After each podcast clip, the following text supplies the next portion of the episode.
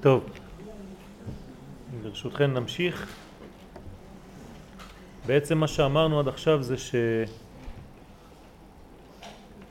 שהיסוד הזה של המים הוא האלמנט שמחזיר אותנו אל השורש. שוב פעם, האלמנט הזה נקרא מוליך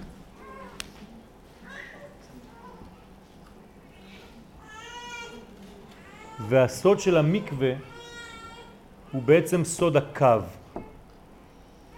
כי המילה מקווה בנויה מהמילה קו, זה השורש.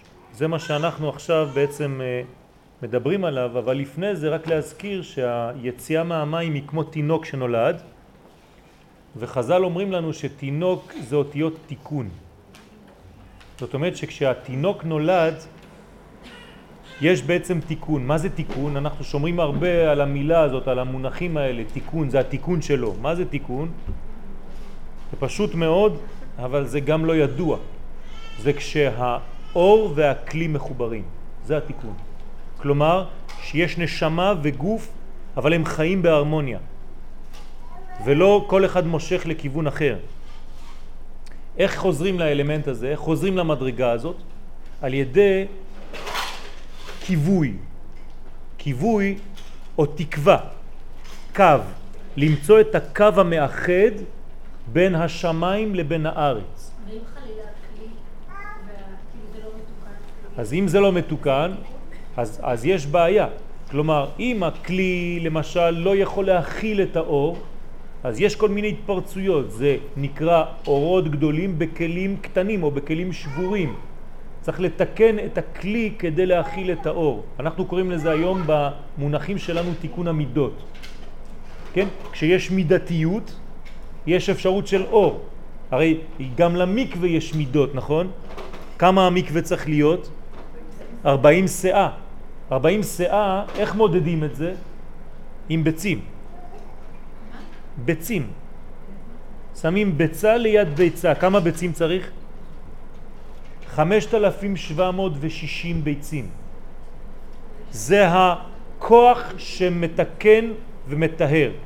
אומרים חכמי הסוד שבשנת 5,760, זאת אומרת שזה היה בשנת תש"ן סמך, העולם שלנו נכנס למקווה.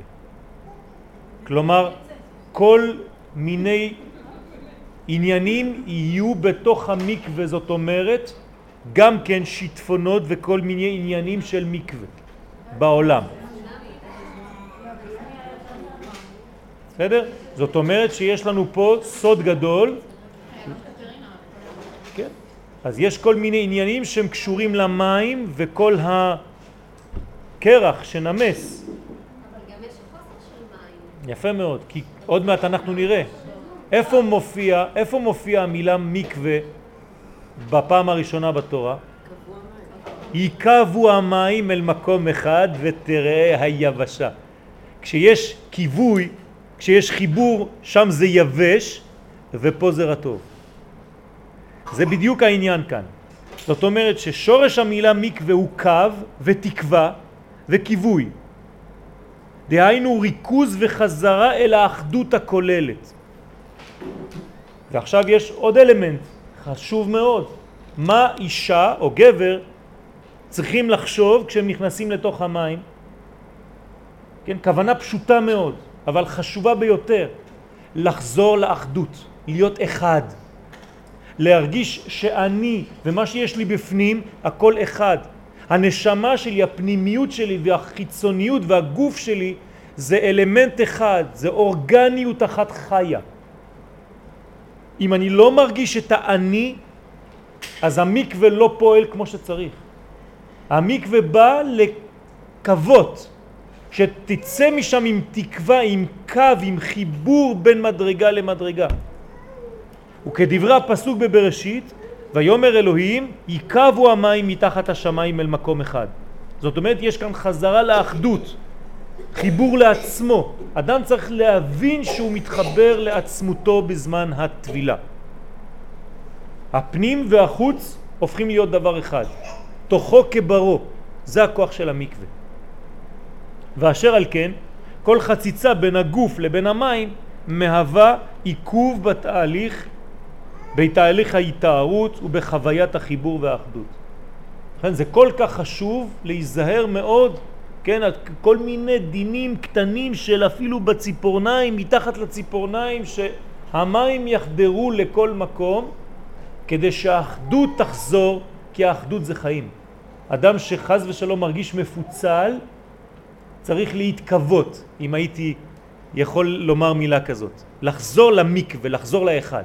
וכל פעם שאנחנו מרגיש, מרגישים קצת פיזור, אנחנו חוזרים לאלמנט של גלות. מה זה גלות? ישנו עם אחד, שבשורש הוא אחד, אבל מפוזר ומפורד בין העמים. האלמנט הזה הגלותי שמזכיר לנו המן במגילת אסתר יכול להיות כל אחד ואחד מאיתנו. ישנו איש אחד, ישנה אישה אחת, אבל מפוזרת ומפוצלת בין כל מיני דעות. היא לא אחת. היא לא מצאה את הכוח המאחד אצלה.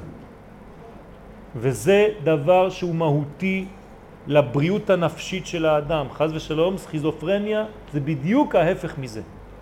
אבל בין, בין להתפצל, שנגיד אה, בקטנותי זה קיים אצלי, אנחנו מתפצלים, לכן, לכן אנחנו צריכים לחזור. כאילו... בסדר, אני חייב, אני חייב כקריקטורה להראות את הדברים הקיצוניים. אתם תראו שבאמצע זה מלא. בין השחור לבין הלבן יש מלא אפורים. זה לא אמרתי שמי שישר יצא מהאחדות אז הוא הופך להיות סכיזופרן, לא. אבל כשהדבר מוגזם והולך ממש בלי, כן, מעצורים, אז זה הופך להיות, חז ושלום, כן, דבר שלילי. דוגמה, מים. אותם מים שעליהם אנחנו מדברים, אם המים הם בריבוי ואין מעצור למים, מה זה הופך להיות? מבול. מה זה מבול? זה הפך אותיות בולם. כשאין בלימה, יש מבול. כשהגשם הוא חזק מדי, כשאין לך מינון בדברים, אז זה הופך לשלב השני.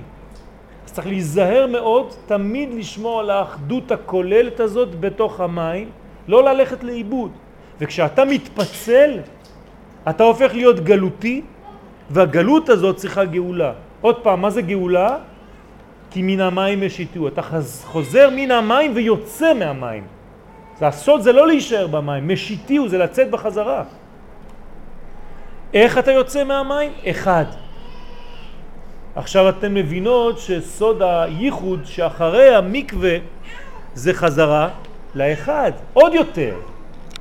זאת אומרת שזה ממש לחיות את האחד כמו שהוא היה בשורש החיים. זכר ונקבה ברא אותם ויקרא שמם אדם. ואדם בגמטריה גאולה. כלומר, מה זה גאולה? כשחוזרים זכר ונקבה להיות אחד. בזכות מה? האלמנט הזה שעברת דרכו קודם, מים. אז אנחנו תמיד מסתובבים סביב אותו עניין, גלות וגאולה. כן? איך נקראת כנסת ישראל כשהיא יוצאת לגלות? נידה, נכון? הרי הקדוש ברוך הוא מכנה אותנו במגילת איכה שאנחנו בנידה, בזמן נידה. זאת אומרת שהטומאה שלנו היא זמנית. ולכן התחלתי את השיעור ב וזרקתי עליכם מים טהורים וטהרתם, חוזרים לאחדות הכוללת הזאת, יוצאים מהמדרגה של הנידה, מתארים ומתחברים גם אנחנו כאישה גלובלית עם הקדוש ברוך הוא כביכול כאילו הוא היה הגבר. אז אנחנו עוד פעם נכנסים למקווה ויוצאים. ביציאת מצרים אותו דבר. ספרנו, ספירת העומר. כמה ספרנו? שבעה שבועות, כמו שהאישה סופרת ושבעה לה שבעה ימים. ספרה לה שבעה ימים. אותו דבר במת, יושבים שבעה, נכון? יושבים שבעה בשביל המת, ואחרי זה קמים. כן, במוצאי שביעית, כתוב במסכת סנהדרין, משיח בא. כלומר, כל העניינים כאן זה אותו עניין של חיבור למים, כי המים הם בסוד השבע. כן? כמה זה בגמטריה מים? מ' י' מ', זה 90, נכון? כן. מה זה התשע? תשע זה המספר של האמת. כן, הרי אמת, במתמטיקה, אם אתם רוצים לבדוק משהו, אתם חוזרים למספר תשע בכל חשבון, ואתם רואים, מאמתים את הדבר. אמת זה 441. 441 זה גם כן תשע, 441, כן? יש אה, במתמטיקה אפשרות לבדוק כל חשבון על ידי הבניין של התשע. לא עכשיו, אבל כן? הכל בנוי על התשיעי הזה, הדבר הזה שהוא תשיעי, שהוא בעצם כל האלמנטים של המים. אז שוב פעם אני חוזר, גלות וגאולה, מים ויציאה מהמים, מעבר דרך מים. אדם שמתגייר עובר מעולם גוי לעולם ישראל, חייב לעבור גם כן דרך מקווה, טבילה. זה משנה לו את המהות הנשמתית, הוא הולך מעולם הפיזור לעולם האחדות. כל פעם אנחנו עוברים דרך מים. האלמנט הזה הוא הכרחי. והרגשת האחדות שהיא סוד המשותף שבין כל הפרטים, זה האחדות, לזה אני מתכוון. לא אוסף של פרטים, לא להרגיש שהגוף שלי זה אוסף של 248 איברים ו-365 גידים ואז בנו מזה גוף ונשמה, לא. אני הרבה יותר מזה, נכון? אני לא אוסף של פרטים. זה את זה צריך להרגיש כשאני יוצא מהמים. את האלמנט שהוא הדבק שבין כל האיברים. זה כאילו לומר מה המשותף כאן בינינו. ולא שסתם ריכזנו כמה אנשים. יש משותף, יש משהו שמחבר. לפני הקהל שיושב פה, הרעיון קדם לאנשים שבאו. נכון? הרי אם אני שם צלחת וכוס ונייר, אני לא יכול להגיד שזה עכשיו קבוצה, אין פה משותף. המשותף קודם לדברים. אותו דבר זה מה שצריך למצוא ביסוד המים. המים הוא הדבק, כן? זה הדבק שאתה צריך לצאת ולהרגיש מה מחבר בין כל הפרטים שבגוף שלך. מה מחבר בינך לבין בעלך? איפה נמצא הדבק בינך לבין בעלך? אני שואל. איש ואישה שזכו שכינה, איפה? ביניהם, לא כתוב לא בו ולא בא. תשימו לב, זה סוד גדול. זאת אומרת שהקשר קיים במתח שבין האוהבים, באוויר שביניהם. כשאני לוקח אותיות התורה, אם אין לבן בין האותיות, אין אותיות. יש שחור, הכל הופך להיות סלט. המתח הזה זה המים, על זה אני מדבר עכשיו. המים זורמים בכל מקום, הם מחברים בין אות אחת לאות אחרת. לקחתי דוגמה של אותיות, אבל ככה זה בחיים שלנו. בין כל אלמנט קטן בחיים שלי לבין האלמנט שלידו מחברים המים. את זה אני צריך לדעת ולכוון, ללמוד את זה, כן? המודעות מוסיפה כשאני נכנס למקווה, עם המודעות הזאת.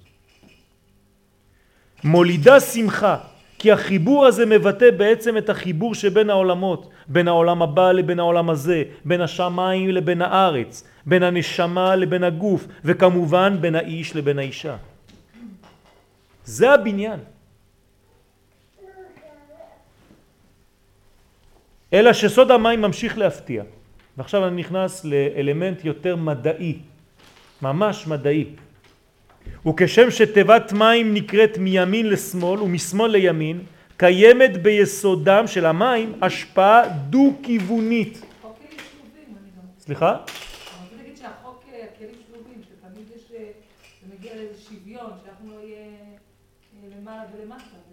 את צודקת, את צודקת. בוא תראי שמה שאת אומרת עכשיו זה עוד יותר חזק, כי בעצם אני נכנס עכשיו לרובד אחר. אמרתי עד עכשיו שהמים משפיעים עלינו, נכון? עכשיו אני נכנס למקום אחר. אנחנו משפיעים על המים. כלומר, יש שני כיוונים, זה דו-כיווני. וכשם שהמים משפיעים על האדם, כך גם האדם משפיע על המים.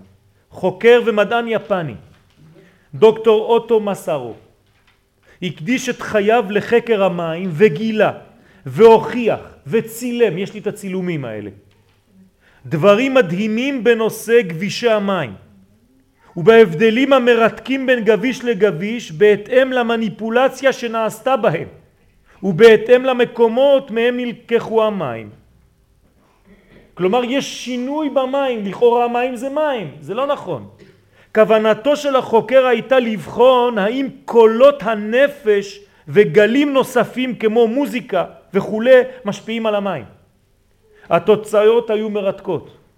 גביש אשר הושמעו לידו יצירה מוזיקלית שקטה קיבל צורה שונה לחלוטין מהגביש אשר הושמעה לידו מוזיקת רוק כבד. מה? מה ההיגיון? בגלל התנודתיות של המוזיקה. יפה מאוד, זאת אומרת שיש שינוי. נכון, אבל לא רק במים, גם בדברים אחרים יש את התנועה הזאת. בוודאי, אבל... מוזיקה זה תנועה. אבל- זה לא רק- וזה לא רק, המחקר הוא גם לא רק על מוזיקה, זה גם על היחס שנתנו. הנה עוד פעם, עוד פעם, רק שנייה, שנייה, עוד לא גמרנו. בינתיים את אומרת שזה טבעי, זה גלים, זה בסדר. כמו כן, בחן הדוקטור את השפעת המילים והמחשבות החיוביות והשליליות. מה הוא עשה?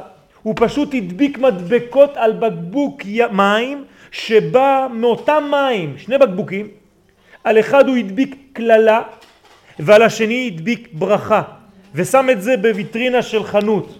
אנשים היו עוברים מסתכלים על אותם מים מאותו מקור ורואים את הקללה ורואים את הברכה, הגבישים היו תופסים בצילום, כן?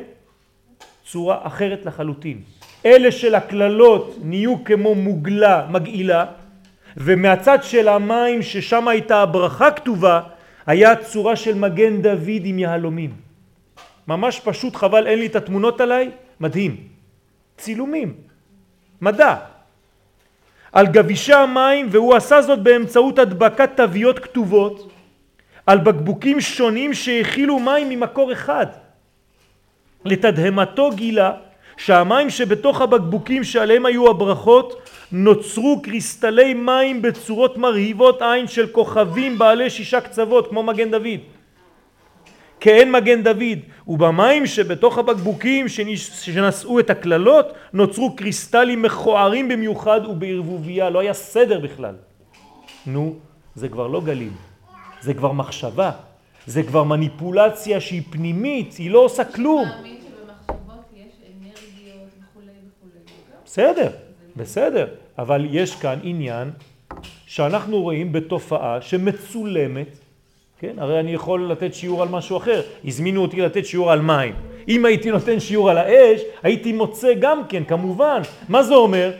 שהאדם הוא עולם קטן, שהחיים שלנו יש להם השלכות על כל היקום כולו. אנחנו לא סתם בפינה שלנו, כל מילה, כל מחשבה משפיעה ומשנה את הכל. היום בתורת הקוונטים אנחנו יכולים לראות את הדברים האלה. מה? כן, זה לחץ, זה אחריות. את בוחרת במילה לחץ, אני בוחר במילה אחריות. אבל זה כאילו אתה, אה, כאילו, אני לא לא הצלחתי להבין, כאילו הניסיון ש- שהמים נכנס להם משהו מעבר לחומר, שיש להם משהו נפשי. בוודאי, בוודאי יש להם זיכרון, יש להם מחשבה, יש להם עניין פנימי למרות שזה אלמנט שנראה כן דומם. יש בו כוח חיים, השלג שזה מים קפואים, בלי בצוחית מגדלת, גם בצורות נכון, נכון, נכון. אבל כאן על ידי מחשבה זה כבר, זה כבר חידוש, כן? שהמחשבה היום אנחנו יש לנו כלים לבדוק את זה. אז לא היו כלים לבדוק את הדברים האלה. היום יש כלים מדעיים, אפשר לצלם. אני לא מבינה מה זה מים. זה דומם? זה לא דומם? יפה מאוד. זה חי? זאת, זאת השאלה, אני לא מבינה מה זה מים. בעצם זה אלמנט של חיים שהוא הבסיס לכל בריאת העולם. רק רציתי שתבינו, גם אישה סוטה, ש- יפה מאוד, המים של האישה הסוטה שבאים ונכנסים לתוך גופה ומקלקלים הכל שם. כלומר הם תופסים את מהותה. היא משפיעה עליהם והם משפיעים עליה. הקדוש ברוך הוא מוחק את שמו בתוך המים כדי לתת לשתות לאישה הזאת. מה יש במים של הסטת שרואים גם ישר ב... יש לה עכוז, אה, תינוק... כן? אז, אז יש, יש אלמנט, אני לא מכיר בדיוק, אני יודע שאנחנו שואבים שם כדי לעשות מצות. אה, עכוז, בריכת עכוז, שאתה ממי הסטה כזה. כן, לא, שמים, אה, מים שלנו, כן, כדי להכין אה, מצות של פסח, אנחנו לוקחים משם. אבל גם צריך מאוד להיזהר בזה, בוודאי. ולא אה, להפוך את זה, ל- סלח לי שאני אומרת, לעבודת אלילים. מי אמר שזה עבודת אלילים? מפני שבסופו של דבר אתה נותן כוחות למים. לא, אני לא נותן כוחות, הקדוש ברוך הוא נתן כוחות למים. אוקיי, נכון. ומים טהורים אני מתארת לעצמי שהם לגמרי אחרת ממים אחרים, גם בצורת הכבישים שלהם. אבל אם אתה אה, מייחס חשיבות, אה, אם אתה לוקח את המים... אם האמצעי הופך להיות, בדיוק. אם האמצעי הופך להיות התכלית, נכון. יש בעיה, אבל זה עבודה זרה בכל מקום, בכל דבר, בוודאי. גם ספר תורה שיוצא מההיכל אותו דבר. הרי יש פחד להפוך את ספר התורה, הוא עצמו, לעבודה זרה. כולם קמים ומנשקים, נכון? כן. נו. ואנחנו אומרים אפילו, כן, קומה השם. מה זה השם? בכל דבר יש אלמנט של סכנה. אנחנו יודעים להתמודד עם הדברים האלה. בוודאי. אני צריך לדעת שזאת בריאה אלוהית, ואני פשוט מגלה את היופי שבבריאה הזאת. ואלמנטים כאלה, למה המקווה דווקא במים ולא במשהו אחר? כי האלמנט הזה, הקדוש ברוך הוא הכניס בו, החדיר בו, גנז בו תכונות מיוחדות, ואני רוצה ללמוד אותן פשוט. מאוד. מה אתה אומר על התופעה של רבנים שמברכים על בקבוקי מים? שצריך לשאול אותם. יש. יש משמעות לפי מה שאמרנו פה, לפי מה שאמרנו פה, כן? הבבא סאלי, הבבא סאלי ש, שהשבוע זמן אה, הילולתו, היה עושה את הדברים האלה גם כן. מה זה? זה לא היום, זה לא חידוש. אני כן.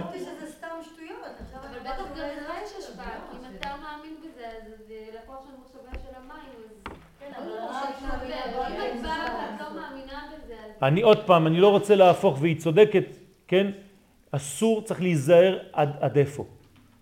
כן? מה זה הופך להיות? אם האלמנט הזה הופך להיות בשבילי אליל, כן, זה בוודאי שזה כבר הלכנו לצד השני. כן, זאת בריאה. בריאה טבעית, אבל מלאה חיים. יוצא אפוא כי הכניסה למקווה בתשובה ובהכנעה, כשאני אומר תשובה, אני לא מתייחס לפן הדתי, לאו דווקא של המילה, אלא תשובה מלשון לשוב אל מקורי, אל מהותי, אל האחדות הכוללת שלי.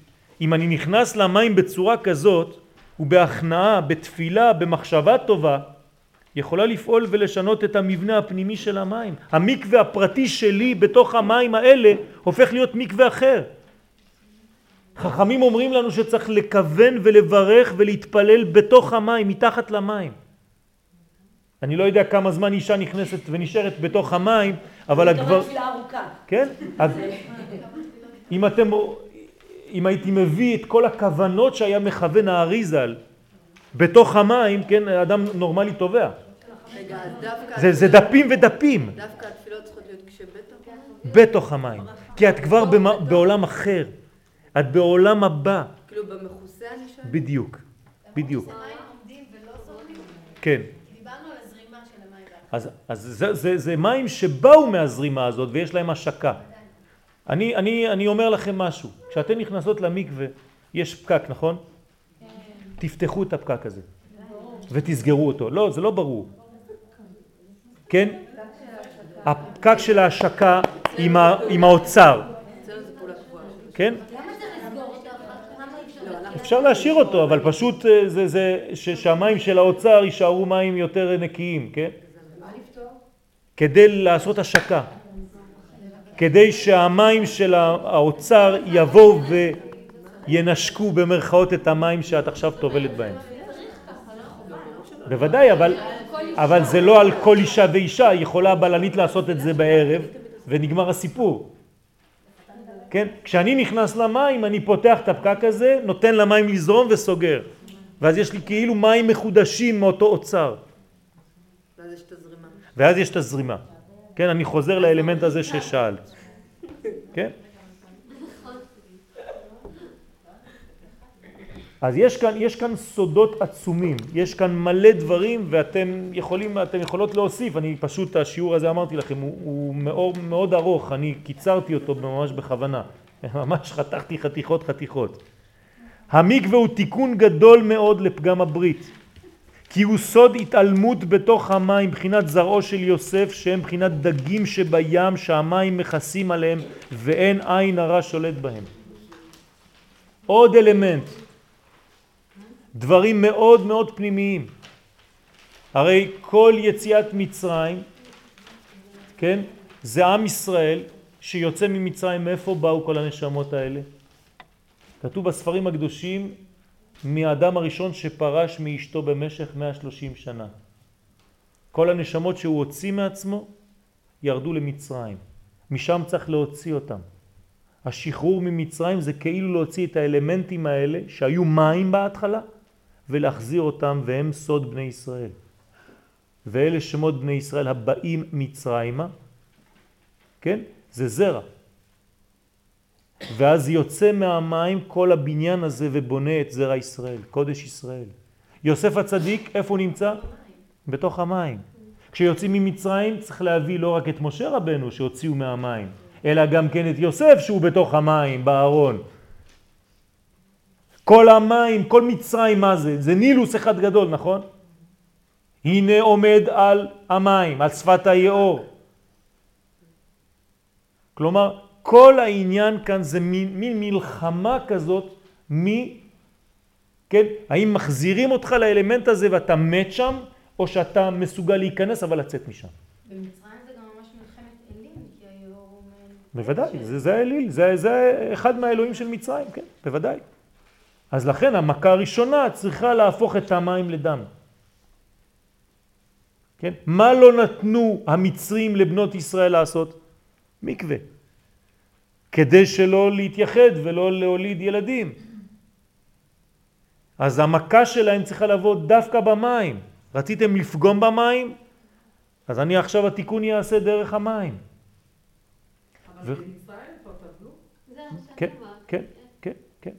במצרים טבלו עד שיוסף היה חי, שמרו על כל העניינים, כן, קיבלו עניינים מאברהם, יצחק ויעקב שהיו מקיימים כל התורה כולה עוד לפני מתן תורה. כן. אברהם אבינו היה אוכל מצות בפסח, לפני שהיה פסח בכלל ולפני שהייתה יציאת מצרים. לושי ועשי עוגות, מצות. איך הגיעו למצב כזה? זו עוד שאלה אחרת. זאת אומרת, הם חיו את התורה בטבע האמיתי שלה. אנחנו לא צריכים את הטקסט, זה מה שצריך להבין. איפה כתובה התורה? איפה היא כתובה התורה? לא, בנפש. חקוקה בנו. אם לא, כן, נכון? זה שמעתי את זה מפה. זאת אומרת, אם לא, אז מה זה? זה התורה זה, זה טקסט, אז הוא זר לנו, חז ושלום, הפוך. התורה באה רק לגלות את הטבע האמיתי שלנו. ומי שמשיג את המדרגה הזאת, הוא יכול לחיות לפי התורה, בלי התורה, אברהם, יצחק ויעקב. נכון? זה הטבע האמיתי. לזה צריך לחזור במים. לבריאת העולם המחודשת, הבראשיתית, ממש בשורש. הדגים בתוך הים. משה רבנו, מזל דגים, נולד באדר. אדר גם כן קשור לעניין של המים. כן, זין אדר. כל האלמנטים האלה חשובים ביותר, צריך לדעת אותם. כן, שבט ואדר זה חודשים שקשורים אחד בשני בגלל העניין הזה של יסוד המים שמחבר ביניהם. אז גם בשבט, גם באדר, כל האלמנטים שלנו זה אלמנטים של מים. כן? איך זה מופיע, זה צריך ללמוד, כן? לפתח את העניינים, אבל תדעו לכם שכל הסוד של שני החודשים זה המים. כן, מזל דגים ומזל דלי. הרמב"ם בסוף הלכות מקוואות כותב, המקווה מטהר ברוחניות כמו שהוא רוחץ ומנקה בגשמיות. הרמב"ם, כן? הלכה, זה לא קבלה. איך הוא מתאר ברוחניות? אני לא מבין. מה אם זה גשמי, נכון? אז מה, זה, זה רוחץ אותי ונגמר הסיפור. לא. זה רוחץ את הנפש, זה משהו שהוא מנקה בפנימיות, בתוכן, זה משנה את מהות הדבר. יש לזה השפעה פנימית מיוחדת, סגולה שנטבעה בה על ידי הבריאה עצמה של המים. מי המקווה הם רמז למי החסד והדעת. זה מים של חסדים, זה מים של נתינה, הרי מים זה, זה נתינה, מים זה חסד. אני שופך מים על הרצפה, הם לא נשארים בבלוק. הם הולכים, הם, הם נשפכים, הם, כן, כל המהות שלהם זה לתת עוד. ומזה נמשך התיקון במה שנפגם בדעת. כן, תיקון הדעת, תיקון כל העניין של מצרים, כן, לא גלה ישראל אלא, כן, בגלל שלא היה להם דעת. לא גלו על עמי על בלי דעת, אלא על בלי דעת. כשאין דעת יש גלות. מה זה דעת בלשון התורה? קרבה, וידע אדם, ואדם ידע את חווה אשתו וטהר. אז אם אין דעת, אם אין קרבה, אם אין אחדות, מה יש? פיצול, עוד פעם. אז המים הם בעצם מחזירים לאדם את סוד הדעת, את סוד הקשר בין המדרגות. וזהו סוד משה רבנו עליו השלום שהיה בסוד הדעת, גם משה רבנו. איך קראו לדור מצרים שיצא מהמים? דור דעה. הוא בא ללקט הניצוצות שירדו למצרים, מצר מים. ולכן המכות התחילו במים ונסתיימו בתביעת מצרים במים. כן? וירא ישראל את מצרים מת על שפת הים. הכל בתוך המים. הכל מתחיל במים, מסתיים במים, איפה שאנחנו לא הולכים, הכל מים. עם ישראל הולך במדבר 40 שנה, מה יש לו איתו? בעירה של מרים, מרים, אותיות מים. אי אפשר להיכנס לכל הפרטים, רק כן, להמחיש לכם כמה האלמנט הזה הוא כאן ואנחנו לא רואים אותו. אז כן. איך לאחדות עם ישראל, לגאולה, כן. נצטרך לעבור דרך מה? בוודאי, זה המקווה, זה בדיוק, עם זה התחלתי את השיעור. אוקיי. טוב, מה הוא יהיה?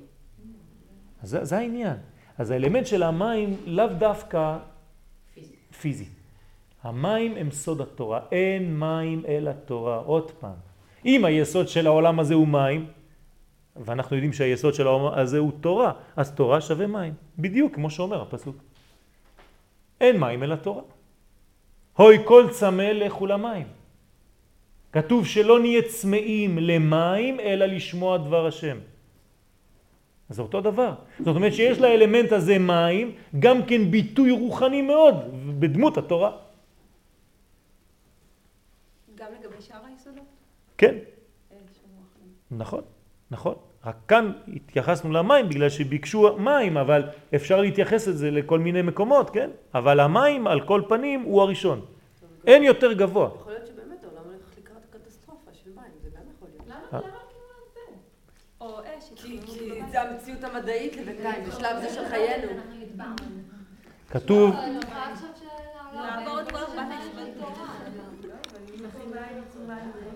יפה מאוד, יפה מאוד. בזמן הגאולה כתוב, יוצאים מים חיים מהר הבית, מאבן השתייה, אבן השתייה. גם מלשון הושתת וגם מלשון לשתות. כן? איך קראו לבן השלישי שממנו נברא העולם? שת. אתם חושבים שזה סתם שמות? כל העניינים, כן, זה, זה אינסופי, אני לא יכול לטפל בהכל, רק לתת לכם, זה שיעורי בית, זה, זה מיליונים של דברים. רק לפתוח קצת ולראות כמה האלמנט הזה הוא קרוב אלינו, הוא בתוכנו ואנחנו לא, לא, לא רואים אותו. כל החיים שלנו זה זה. כן, אני, אני מקצר, קצת נקרם ב, במה שכתב, שכתוב ב, בטקסט ששלחתי כדי, כי בעצם זה היה הטקסט המקורי, כן? בהלכות אה, מקוואות לליקוטי הלכות של רבי נתן, התלמיד של רבי נחמן מברסלב. וזה בחינת מקווה שמתארת מכל הטומאות, כי כל מיני טומאות ובפרט טומאת נידה נמשכת מזוהמת הנחש על ידי חטא אדם הראשון. זוהמת הנחש זה ה- האינפורמציה המפצלת שהוא הביא אצל אדם וחווה. הוא לא הלך לתקוף את הצד הזכרי, הוא הלך לתקוף דווקא את הצד הנקבי, את חווה. למה?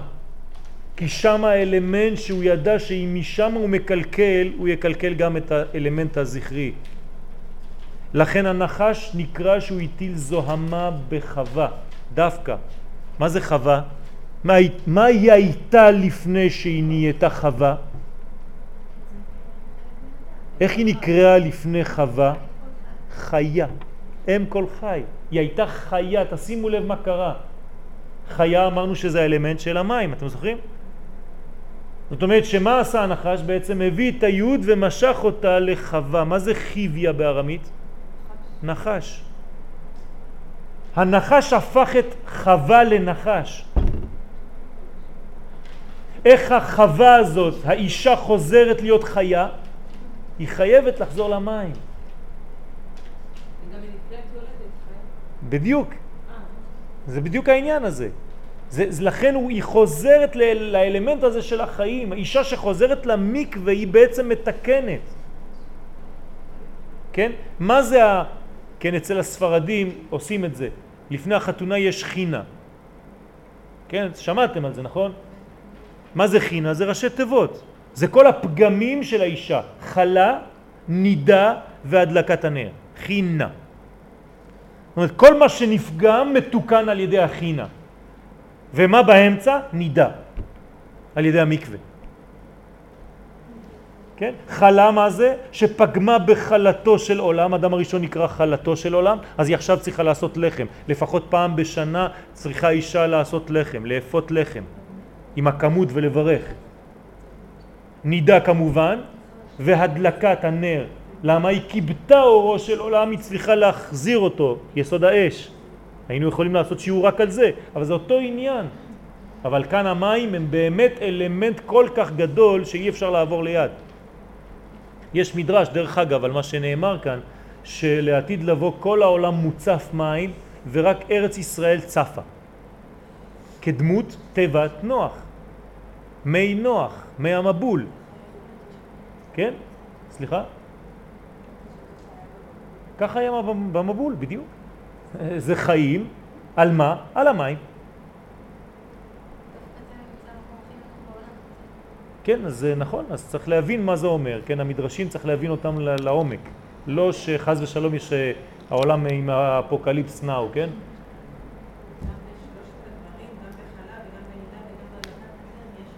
נכון, נכון. האלמנט הזה קיים...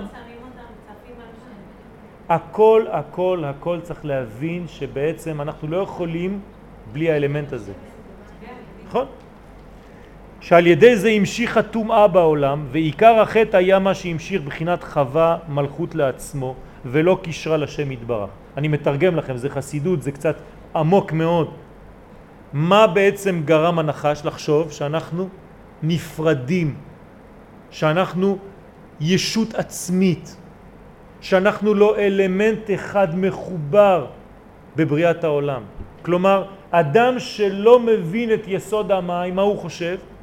שהוא דבר נפרד.